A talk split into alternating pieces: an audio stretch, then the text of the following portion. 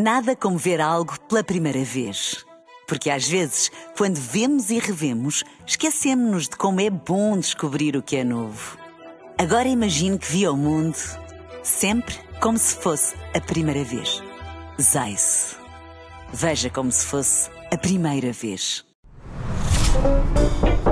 Posso dar-lhe uma palavrinha? A nossa palavrinha de hoje, tu vais adivinhá-la, Ana. É o marido da Nívia. É o quê? O marido da Nívia? Quem é o marido da Nívia? Não sei. Então não, é o Nívio. Ah! Claro. não achei, que pensava que era assim uma.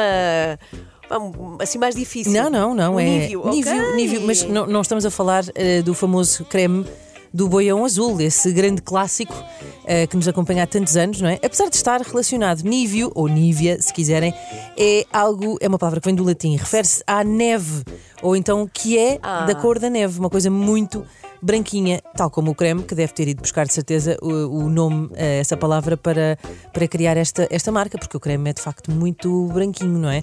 Ahm, quiserem- se quiserem usar esta palavra, que é bonita, não é? Eu acho bonita, eh, podem usá-la de uma forma poética, do tipo a Ana saltitava nas níveas montanhas dos Alpes, que significa que estão cobertas de neve, branquinhas, com, um Eidia manto. clara. Exatamente. Sim. E os cãezinhos a segui-las. Ou então, um bocado menos poético, ai mulher, estás nívia, parece que vais perder os sentidos. vai à praia. Vai à praia, estás nívia. Obrigada. Olha, Nívia, mais uma é para usar hoje, sim? Posso dar-lhe uma palavrinha?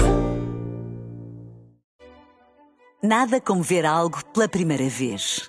Porque às vezes, quando vemos e revemos, esquecemos-nos de como é bom descobrir o que é novo.